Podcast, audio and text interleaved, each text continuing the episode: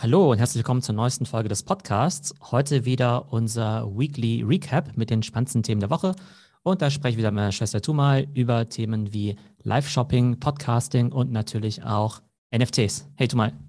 Hi Theo. Ja, also das Thema Live-Shopping, das fand ich jetzt besonders spannend. Also da wurden ja wirklich drei Milliarden Dollar Umsatz an einem Tag gemacht. Und zwar geht es hier um Live-Shopping in China. Was ist denn da genau dieses Konzept dahinter? Also kann ich mir das vorstellen, wie diese Dauerwerbesendungen damals, die man im Fernsehen nachts gesehen hat, wo irgendwelche Miracle Blades verkauft wurden? So Teleshopping hat ja an sich einen extrem angestaubten Ruf, ist jetzt ja nicht unbedingt so die neueste Welle der Technologie und des E-Commerce typischerweise. Aber witzigerweise hat sich in China in den letzten Jahren eben dieses Live-Streaming-Format rausgebildet, wo dann eben echt total bekannte und beliebte Influencer Produkte vorführen und man die dann eben auch direkt aus dem Stream rauskaufen kann. Damit das Ganze spannend ist, ist es natürlich so, dass es unterhaltsam sein muss. Das heißt, diese Streamer, die müssen halt volles Verkaufstalent haben, müssen natürlich eine gute Beziehung aufbauen. Kann man sich natürlich so ähnlich vorstellen wie YouTuber. Also meine Lieblings-YouTuber, die können mir auch total gut die MacBooks und iPhones erklären.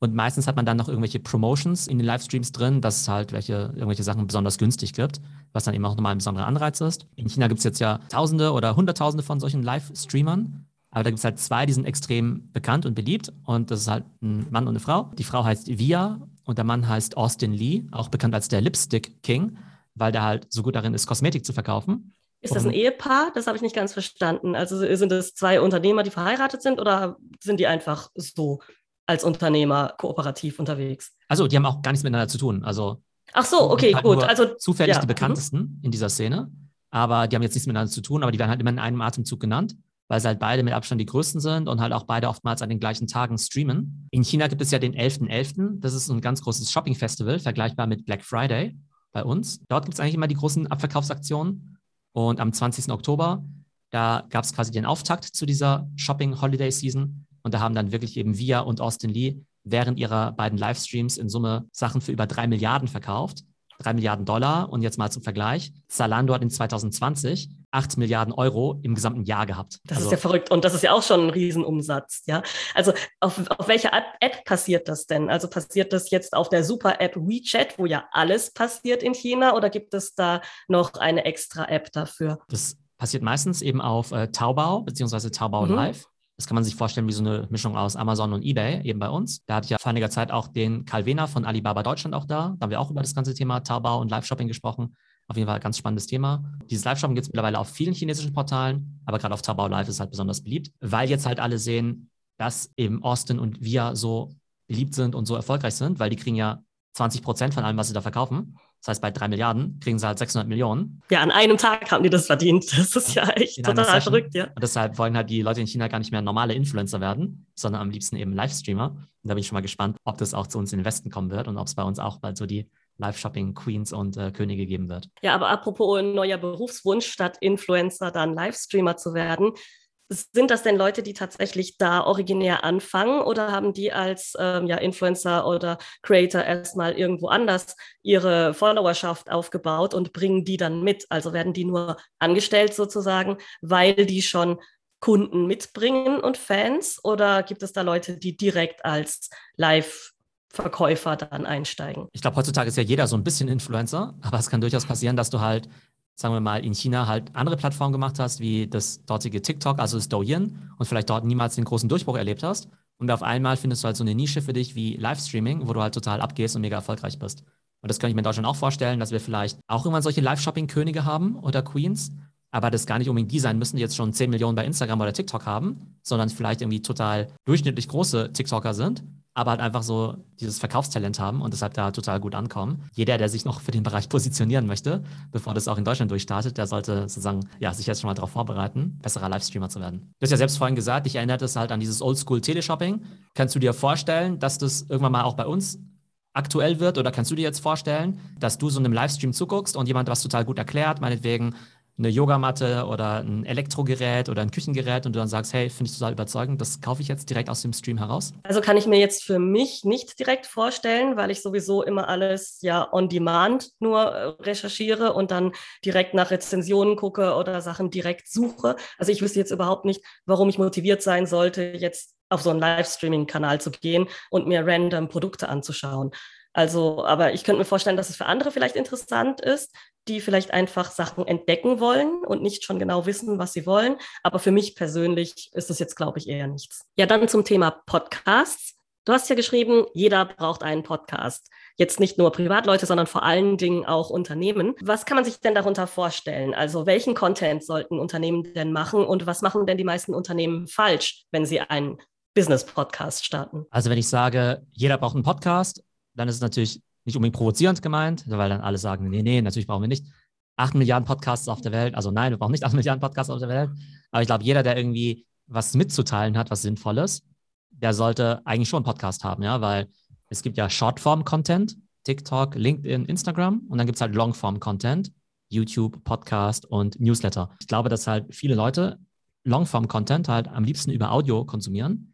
Also weil sie halt zum Beispiel nicht gern lesen oder weil sie halt nebenbei Podcast hören wollen. Ich habe ja auch manchmal irgendwelche Artikel, die ich lesen möchte, die sind so Deep Dives in Web 3. Und da weiß ich halt, wenn ich die lesen müsste, das wird halt irgendwie 20, 25 Minuten dauern. Die Zeit habe ich halt nicht. Aber das halt irgendwie so nebenbei so 20 Minuten anzuhören, das geht dann eben schon. Gerade wenn du ein Unternehmen bist, dann ist es ja nicht besonders effektiv, jetzt nur über Instagram zu kommunizieren. Also gerade wenn es jetzt vielleicht auch um professionelle Dinge geht, ja, wenn du jetzt, klar, wenn du jetzt Schokoriegel verkaufst, dann reicht vielleicht irgendwie Instagram und TikTok. Aber wenn du jetzt halt sagst, ich bin ein Dienstleistungsunternehmen oder ich habe irgendwie Software oder ich möchte über Technologie sprechen, dann sollen die Leute sich das ja schon länger ja mit dem Thema auseinandersetzen. Und da funktioniert der Podcast einfach total gut. Das Ding ist halt einfach, dass wenn du einen guten Podcast machst, das in der Regel eben auch treue Zuhörer sind. Und du brauchst jetzt ja auch nicht irgendwie 100 Millionen Leute, die deinen Podcast hören, aber wenn du irgendwie beständig ein paar hundert oder ein paar tausend hast, die sich jede Woche vielleicht deinen Podcast sogar mehrmals anhören, dann schafft es natürlich total viel Vertrauen und idealerweise auch Sympathie, denn Podcast ist ja so ein Ding, wenn es halt irgendwie Schrott ist und wenn die Leute unsympathisch sind, dann hörst du es halt einmal und nie wieder.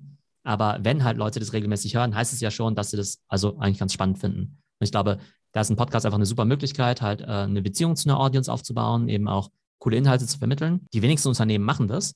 Und ich glaube, das ist einfach eine riesige Chance, die sich da entgehen lassen. Und auch Content Creator, da gibt es auch viele, die nur auf YouTube setzen oder nur auf TikTok oder Instagram. Und ich glaube, wenn die zusätzlich auch noch einen Podcast hätten, dann wäre das eben auch nochmal ein super ja, wichtiges Tool in deren Content-Marketing-Mix. Ja, also ich glaube, was wichtig wäre beim Podcast, ist einfach, dass man sich bewusst macht, dass man hier auch eine ganz andere Form von Storytelling braucht.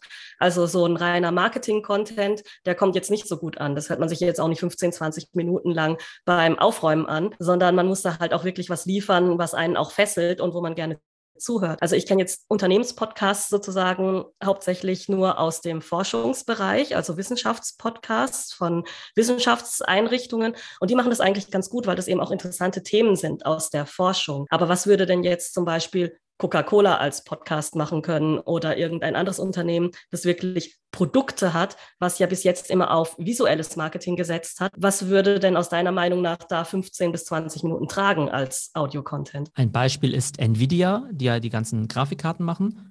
Und die haben zum Beispiel einen Podcast, wo es um künstliche Intelligenz geht, weil dort natürlich die Grafikkarten auch zum Einsatz kommen für Machine Learning. Das heißt, wenn du dir einen super Podcast über künstliche Intelligenz anhören möchtest, dann ist der von Nvidia tatsächlich sehr gut.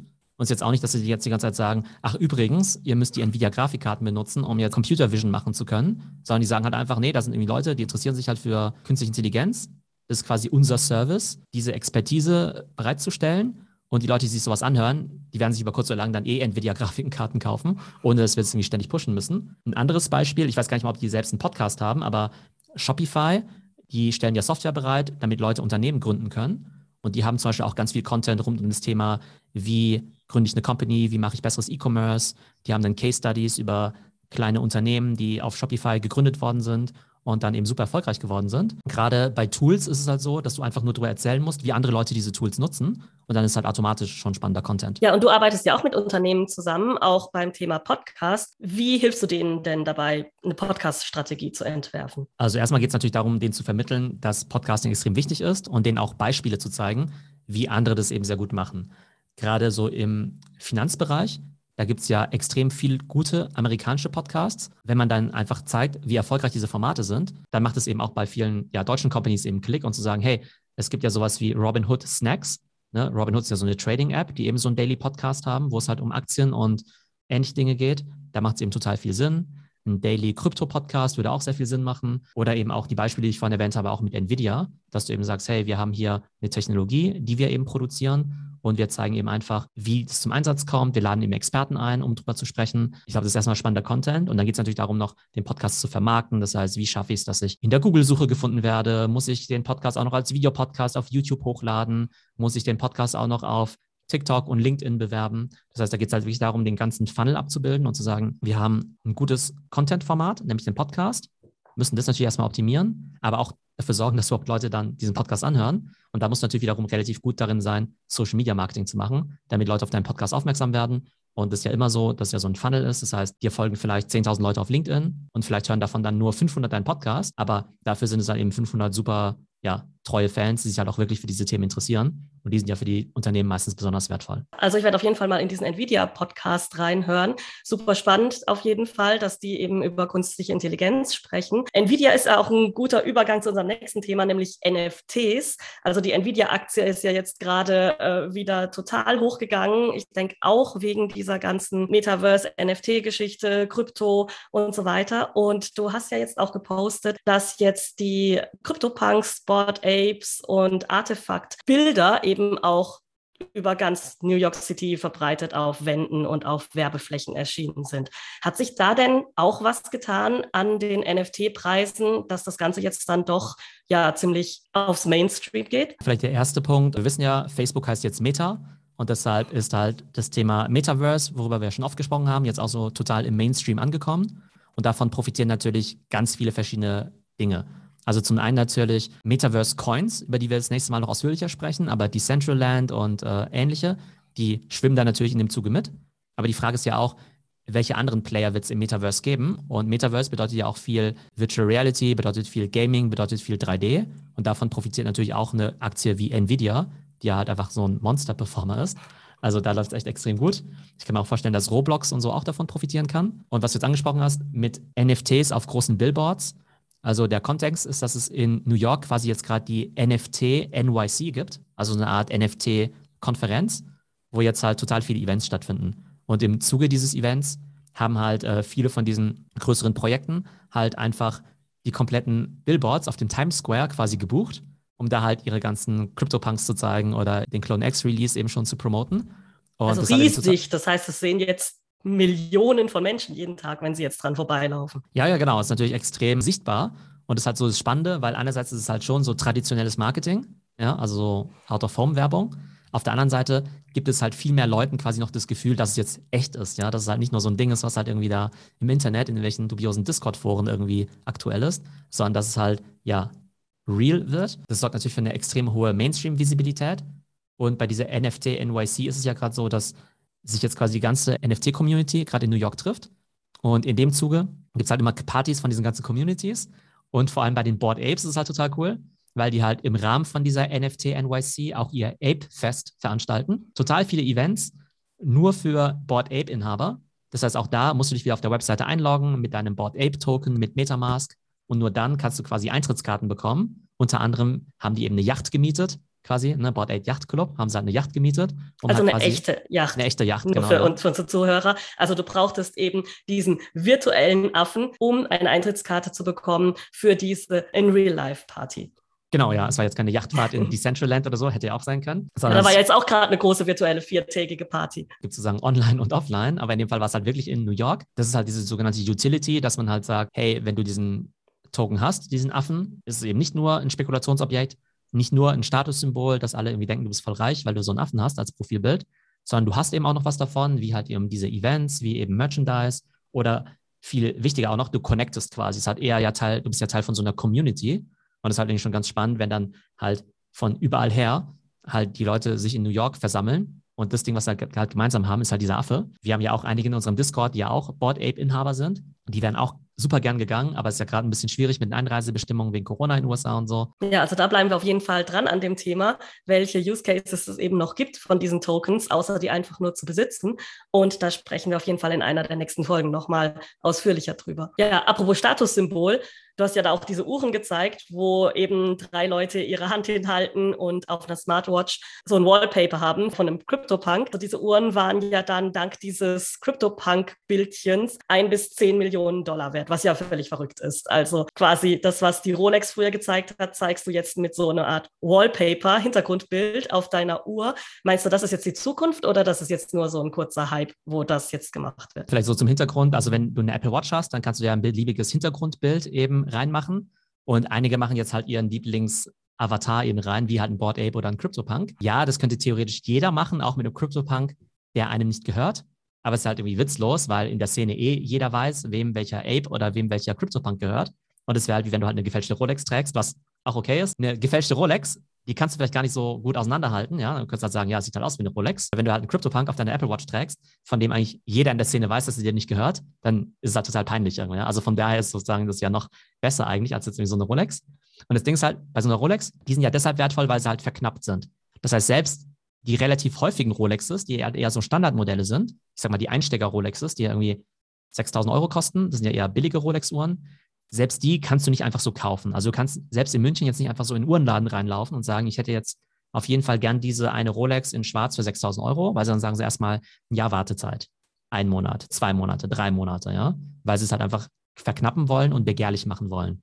Gut, Ganz aber da musst du einfach nur warten. Also bei den CryptoPunks ist es ja so, da gibt es vielleicht nur diesen einen einzigen und dann musst du erstmal den Typ finden, der dir das verkaufen will. Also das heißt, da kann man nicht mal warten. Das ist so gesehen ja noch schwerer zu erwerben. Das ist halt der Punkt. Also von einer unseltenen Rolex gibt es dann vielleicht trotzdem irgendwie zigtausend Stück davon, ja?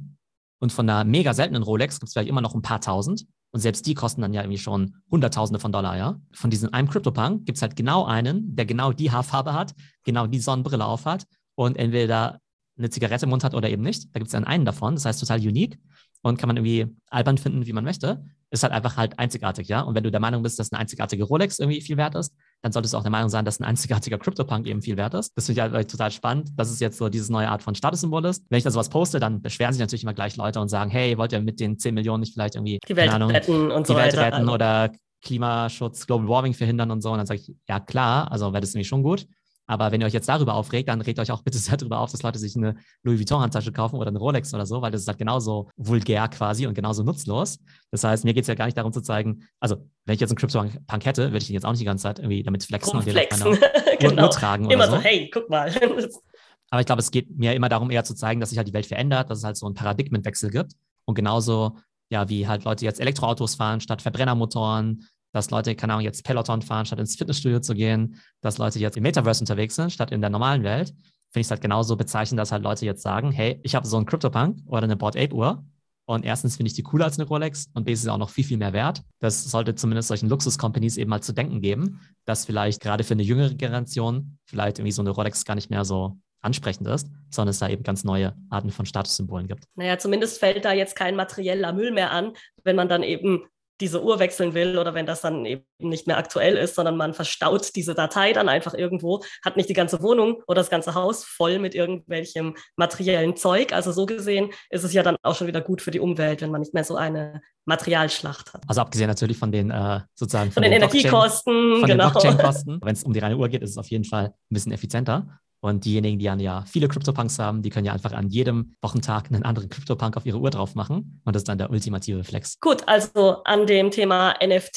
sehe ich schon, werden wir noch ganz, ganz lange dranbleiben. Ich denke, da werden wir jetzt demnächst auf jeden Fall die Folge machen aus den Metaverse-Spielen, die Centraland Sandbox und so weiter. Und da bin ich auch schon sehr gespannt, was wir da zu diskutieren haben. Genau, und dazu machen wir dann nächste Woche einen Deep Dive. Alles klar, bis dann, Theo. Tschüss. Ciao.